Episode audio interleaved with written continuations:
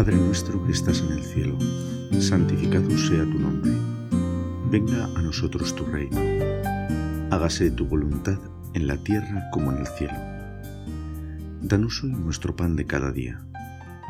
Perdona nuestras ofensas, como también nosotros perdonamos a los que nos ofenden.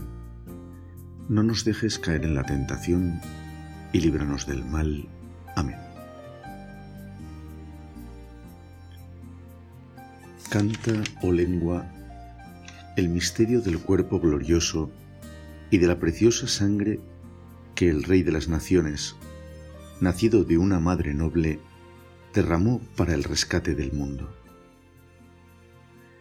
Dado a nosotros y para nosotros, nacido de una Virgen sin mancha, y después de haber vivido en el mundo, esparcida ya la semilla de su palabra, clausuró la etapa de su vida mortal con una institución admirable. Sentado a la mesa con sus hermanos, en la noche de la última cena, después de observar en todo la ley acerca del convite legal, se da a sí mismo con sus propias manos en alimento a sus doce discípulos. El verbo hecho carne, con su palabra convierte en carne el pan verdadero, y el vino se convierte en sangre de Cristo. Si bien falta la percepción de los sentidos, la fe sola basta para cerciorar de ello al corazón puro. El himno del oficio de las primeras vísperas de la solemnidad del cuerpo y sangre de Cristo nos pone ante la grandeza de este misterio. Profundamente católica y entrañablemente nuestra es la Eucaristía, el cuerpo y la sangre del Señor, que ha querido quedarse en su iglesia como alimento de vida para siempre. Leía hace algún tiempo un libro de George Weigel que me hizo darme cuenta de algunas cosas que tal vez pasan desapercibidas para nosotros, que hemos nacido y vivido en un país de tradición católica y que fuimos bautizados en la primera semana de nuestra vida. Beigel contaba cómo, en su infancia, en la ciudad de Baltimore donde él vivía, el hecho de ser católicos los diferenciaba en muchos aspectos de sus amigos y de sus vecinos. Ellos vivían realidades que ningún otro tenía. Él contaba cosas como el oler a incienso en la procesión de mayo, las palabras que se utilizaban, como estas del himno Pangelingua con el que hemos comenzado este rato de oración, las procesiones. Todo eso era algo genuinamente católico. Y estaban orgullosos de esos signos diferenciadores y les reafirmaban en su fe católica. A nosotros nos va tocando vivir en un mundo en el que cada vez somos menos los católicos. Y hacemos cosas, tenemos vivencias, creemos verdades que el resto de la gente ni hace, ni tiene, ni cree. El problema puede ser que nosotros estamos demasiado acostumbrados a ellas. Y por eso no las apreciamos en toda su belleza, en toda su autenticidad y no hacen que nos sintamos o que afiencemos con más fuerza nuestra fe. Pienso que en el centro de estas realidades que el mundo ya no ve como esenciales, de estos grandes misterios en los que el mundo ya no cree, pero que son esenciales para nosotros, está sin duda la Eucaristía. La presencia de Jesucristo en su cuerpo y en su sangre. Hoy la contemplamos, la miramos y ponemos en nuestro corazón el deseo de amarla profundamente, en todas sus dimensiones. Podemos y hemos de vivir para la Eucaristía en todos y cada uno de los momentos, facetas y aspectos de nuestra vida. Pero es necesario amarla muy conscientes de lo que es. Celebrar el cuerpo y la sangre de Cristo no es celebrar o venerar una cosa, un recuerdo o una reliquia de alguien importante del pasado o de un santo. La Eucaristía es Cristo, el Señor, nuestro Señor. Ese Jesús a quien amamos y a quien deseamos entregar por completo nuestras vidas cada uno de nosotros. Celebrar el cuerpo y la sangre de Jesús es celebrar a Jesús, a alguien vivo y verdaderamente importante y significativo en nuestra vida alguien de verdad. Y cada vez estoy más convencido de que es aquí donde nos jugamos la fe y por lo tanto la vida. Escuchábamos en la primera semana de Pascua cómo los discípulos de Emaús le reconocieron al partir el pan. Reconocieron a Jesús, al que estaban viendo con sus ojos de carne y hueso, pero lo reconocieron al partir el pan, en la Eucaristía.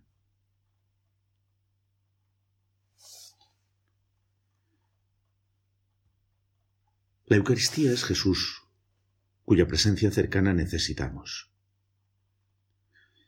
Aún más, diría que no podemos vivir sin Él. Lo echamos de menos como echamos de menos a las personas a las que queremos y que no están con nosotros. Cuando no podemos acceder a la Eucaristía, a la presencia de Jesús en el sagrario, también lo echamos de menos porque está vivo y quiere que estemos con Él. Y nosotros tenemos que tener en el corazón ese deseo de estar con Él. Y cuando no lo hacemos notamos su ausencia. Recuerdo un verano en el que pasé unos días en un pueblecito francés, en un monasterio con muchos jóvenes de toda Europa.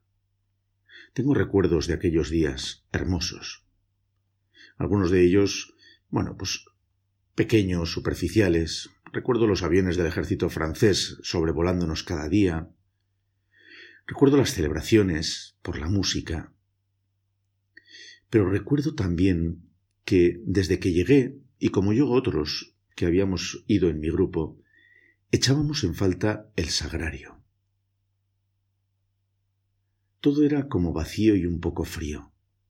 Faltaba el calor de la presencia viva de Jesús y nos faltó hasta que encontramos la pequeña parroquia del antiguo pueblo con su sagrario.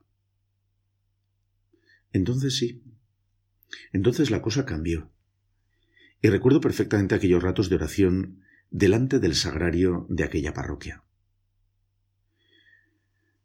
Ratos de oración y presencia de Cristo en la Eucaristía que daban sentido a la fraternidad con jóvenes de toda Europa, a los cantos, a las oraciones y también a nuestras propias vidas y vocaciones. Es delante del sagrario donde se conforma nuestro amor a la Eucaristía. Bueno, evidentemente no solo. Nosotros vivimos con absoluta intensidad, con la mayor intensidad posible, la celebración de la Santa Misa. La misa sí que es el centro, es el sentido del sacerdocio católico, pero es también el primer y principal encuentro con Cristo de todos y cada uno de los creyentes, sacerdotes y fieles que unen sus vidas a la de Cristo en el altar. Nadie puede negar, por lo menos así lo hemos vivido muchos, que el confinamiento obligatorio nos hizo sentir tal vez con más fuerza que nunca lo necesaria que es la misa para nuestras vidas. Del mismo modo que celebramos con alegría y solemnidad la fiesta del Corpus Christi con una misa, la misa es el centro y culmen de la vida de todo creyente. Hemos de vivirla y conocerla muy bien, y se tiene que notar que participar en ella nos cambia, nos transforma, por la cercanía con Cristo, por la gracia que el Padre y el Espíritu que transforma el pan y el vino en el cuerpo y la sangre de Cristo, derraman sobre nosotros, transformándonos interiormente, pero también en nuestras obras, en nuestro actuar cotidiano. Los católicos hemos de gustar y conocer nuestra participación en la Eucaristía, los sacerdotes y los fieles laicos. Recuerdo a un sacerdote que me contaba que un día, charlando con uno de sus monaguillos en un pequeño pueblecito, hablaban acerca del tiempo. El monaguillo le aseguraba que al día siguiente iba a nevar. Y el sacerdote, que no era de pueblo, le decía que eso era imposible, porque el cielo estaba totalmente despejado. Al día siguiente nevó. Y aquel monaguillo le decía a su madre, Mamá, don fulano sabrá un montón de misa, pero no tiene ni idea del tiempo. Pero aquel monaguillo veía que su sacerdote conocía muy bien la celebración de la Eucaristía, todos sus entresijos, su profundidad y su grandeza.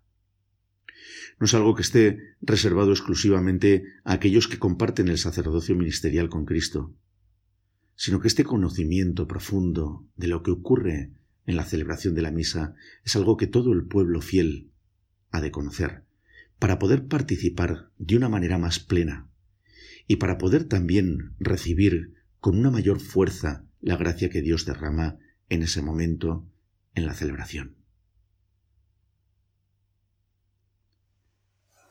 Sin embargo, y como decía, es también en nuestra oración personal junto al sagrario, en el que se encuentra presente el Señor, donde vamos descubriendo su amor, su voluntad para nosotros, su consuelo cuando nos sentimos abatidos, su fuerza para llevar adelante el día a día en su presencia, caminando el camino de la santidad.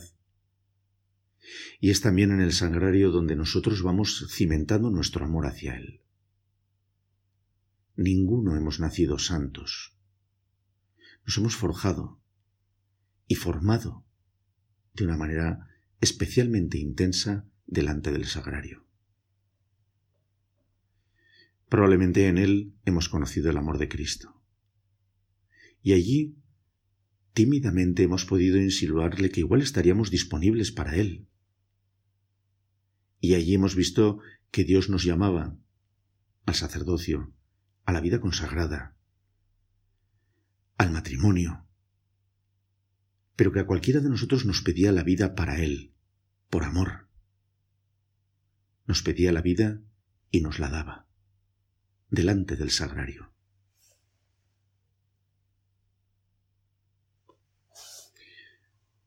Los sagrarios que hay en cada una de nuestras parroquias han de ser lugares concurridos por nosotros.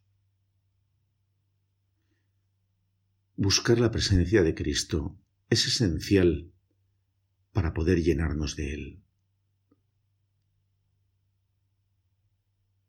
Fijaros que el mismo Señor busca la oración constantemente en su vida. El Señor se retiró a orar y al bajar del monte eligió a los apóstoles. Después de cenar, el Señor bajó al monte de los olivos a rezar. Lección de los apóstoles que cimentarán su iglesia, institución de la Eucaristía, preparación para su entrega plena y cumplimiento de la voluntad de Dios en la cruz. Esos momentos tan absolutamente esenciales en la vida de Jesús entre nosotros son precedidos por la oración. Nosotros muchas veces hacemos al revés. Intentamos hacer algo y cuando le hemos liado, entonces es cuando acudimos al sagrario, a la oración, al Señor. Ayúdame, por favor, para que se arregle esto o esto otro que no he sido capaz de hacer bien, para que se solucione el chandrío que he organizado por no haber hablado contigo antes. No puede ser así, no en nuestro caso. Nosotros hemos de buscarle en el sagrario antes de cada una de nuestras decisiones, antes de comenzar el día, antes de cada trabajo, antes de cada acontecimiento, antes de cada encuentro familiar, antes de cada decisión, antes, siempre antes, y también después, para darle gracias. Por todo. Para pedir perdón y ayuda cuando no lo hayamos hecho bien. Para poner en sus manos nuestros miedos. Porque nuestra falta de fe nos hace tener mucho miedo. Pero pienso que estaríamos siendo egoístas si no viviéramos todo este don, este regalo que se nos hace en la Eucaristía con una proyección hacia los demás. Si para nosotros es bueno, para los demás es bueno. Si lo queremos para nosotros, lo hemos de querer para los demás.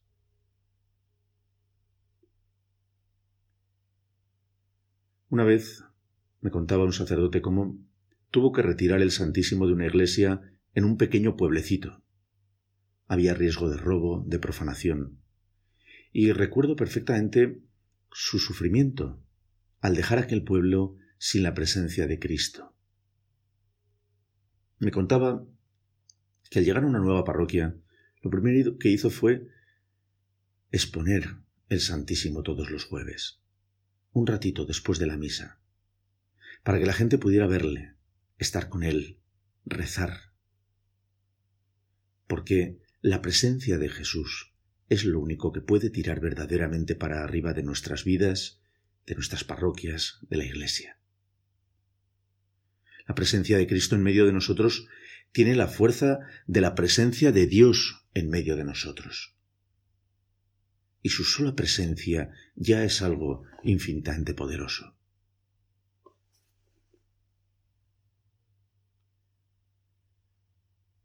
Un día hablé con una persona que me decía, cuando el sacerdote expone el Santísimo, todos los chavales que tenemos en el grupo de oración, increíble como rezan. No sé qué tiene la Eucaristía, me decía. Hombre, pues tiene eso, que es Cristo en medio de nosotros. Dios en medio de nosotros. Presencia y encuentro que los cristianos necesitamos de manera fundamental. Es que no podemos de otra manera. La Eucaristía es la gran fuerza que necesitamos para tirar hacia arriba de la Iglesia y de todos y cada uno de nosotros. En estos tiempos en los que el mundo necesita tal vez más que nunca de la presencia de los cristianos, ofreciendo la palabra de amor y de vida del Padre Dios el Evangelio que construye una sociedad nueva, el reino de Dios. Los sacramentos que nos hacen nacer a una vida nueva y resucitada. Es la fuerza de la Eucaristía la que nos va a dar todo aquello que necesitamos para llevar el reino adelante, para continuar con la misión que Cristo nos encomienda y en la que no nos deja solos. Se queda con nosotros. El pueblo de Dios y el mundo necesita la Eucaristía. Necesita también esa dimensión de oración de encuentro. Necesita que la Eucaristía sea ese lugar en el que, al igual que nosotros hacemos, puedan sentirse cerca de Cristo que les ama que les perdona, que les consuela, que les da fuerzas. Ser hombres y mujeres de Eucaristía es para nosotros una llamada a llevar a otros la Eucaristía y a llevar a otros a la Eucaristía y ofrecerles ese encuentro con el Señor que nosotros mismos hemos vivido y experimentado.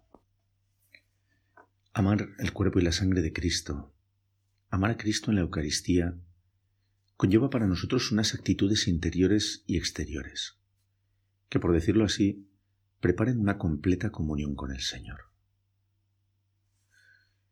Unas disposiciones interiores de fe, en primer lugar. Cuando nos acercamos a comulgar, el sacerdote, al mostrarnos el cuerpo del Señor, nos dice, el cuerpo de Cristo, a lo que nosotros respondemos amén. Ese amén es mucho más que una respuesta protocolaria o prescrita por la rúbrica litúrgica. Ese amén supone un reconocimiento por la fe de que nos encontramos ante Cristo, que nos ofrece su cuerpo como alimento de vida. Ese amén ha de ir seguido en nuestro interior de la confesión de San Mateo, Señor mío y Dios mío, y por lo tanto de un acto sincero y profundo de adoración, de la actitud humilde y el deseo sincero de recibirle en nuestro interior para poder vivir de él. Claro, esto no sería posible si previamente, día a día, cotidianamente, nuestro corazón no ha buscado al Señor en la oración, en el sacramento de la penitencia, si es necesario, en la lectura y escucha atenta del Evangelio diariamente, todos y cada uno de los días de nuestra vida. Y no como una obligación de algo que tenemos que hacer porque se nos manda, sino conscientes de que es la forma de prepararnos para recibir bien a Cristo en nuestro interior. Posteriormente, y tras la comunión, dejándonos llevar por la gracia de Dios y llenar por la gracia de Dios. Abandonarnos en su amor dando gracias. Más allá incluso de los momentos en silencio que tras la comunión se producen mientras el sacerdote purifica y retira los vasos sagrados del altar. Se trata de extendernos un poquito en el tiempo tras finalizar la misa, unos minutos, para el diálogo y la comunicación fructífera con Cristo vivo, que en nuestro interior nos da su propia vida resucitada, nos ilumina con su presencia, nos llena de esperanza, nos consuela con su amor. En definitiva, y como dice la oración de la misa del Corpus Christi, experimentamos en nosotros ya ahora los frutos de la redención. Y esa experiencia nos fortalece y nos prepara para el testimonio. Un testimonio que lo será en medio de los hombres. Recordamos las palabras del Señor en el Evangelio de San Juan un mandamiento nuevo os doy, que os améis los unos a los otros, que como yo os he amado, así también os améis los unos a los otros. En esto conocerán todos que sois mis discípulos, si os tenéis amor los unos a los otros. Recibir el cuerpo y la sangre de Jesús es recibir su amor y quedar capacitados para amar de la misma manera. Esa es nuestra misión en el mundo. Amar a nuestros hermanos como Cristo nos ama a nosotros. El jueves santo, en la misma celebración en la que Cristo instituye la Eucaristía y el sacerdocio, la Iglesia nos muestra ese momento en el que Jesús, antes de comenzar a cenar, lava los pies de sus apóstoles, en un gesto inaudito para la mentalidad de aquellos hombres.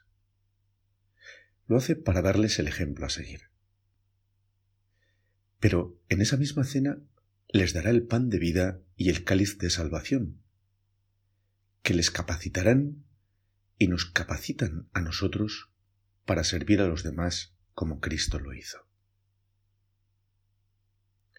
Cristo nos pide amar de una manera imposible para nuestras propias fuerzas. Pero Él se nos da como alimento para que seamos capaces de amar así. No solo nos da su ejemplo y nos dice, ala, apañaros, sino que nos da sus sentimientos, su corazón, su gracia, su fuerza, su presencia constante y cotidiana cerca de nosotros, en cada iglesia, en cada sagrario. Y en su cuerpo y en su sangre nos da su mismo amor. Es Él quien nos hace capaces de amar como Él lo hace. Nos da también a su madre. San Juan relata cómo al pie de la cruz estaban la madre de Jesús y el discípulo a quien amaba.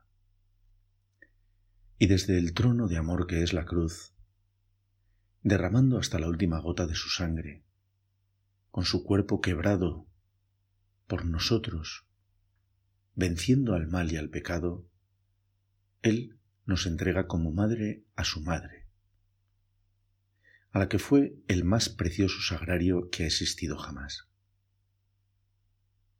A su madre que nos enseña lo que significa llevar dentro a Cristo, nos enseña a cuidarlo, a seguirle como discípula, nos enseña a amar como Él ama. Jesús nos da a María. Pienso muchas veces y rezo con la imaginación puesta en las primeras celebraciones de la Iglesia naciente en Jerusalén, tras la venida del Espíritu Santo el día de Pentecostés. Se encontraban allí los apóstoles que habían recibido la encomienda del Señor de repetir lo que Él hizo en la cena de Pascua por todos los tiempos, de actualizar el memorial de su entrega para la Iglesia en todos los tiempos. Estaban también los discípulos que se habían encontrado con el Señor resucitado. Y estaba también la Virgen María, orando con más fuerza que nadie, con más amor que nadie, con más esperanza y alegría que nadie, orando y recibiendo el cuerpo y la sangre de Cristo. Pensar en esa escena, mirar a Santa María recibir al Señor, seguro que nos ayuda a nosotros a hacerlo con verdadero amor. Ella siempre nos lleva a su Hijo, como en Cana. Haced lo que Él os diga. Y también nos lleva a Él en la Eucaristía. Y nosotros nos encomendamos a ella. Dios te salve María, llena eres de gracia, el Señor es contigo. Bendita tú eres entre todas las mujeres, y bendito es el fruto de tu vientre Jesús. Santa María, Madre de Dios, ruega por nosotros pecadores, ahora y en la hora de nuestra muerte. Amén.